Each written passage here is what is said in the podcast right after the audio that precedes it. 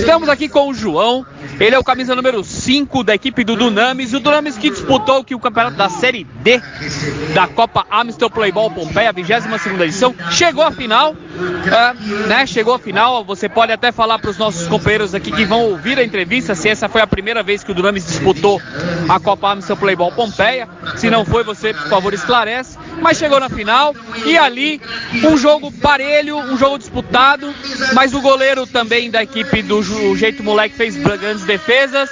E aí a, a vitória coube ao Jeito Moleque por 2 a 1 Mas João, o que, que você pode falar da participação da sua equipe que termina com o vice-campeonato?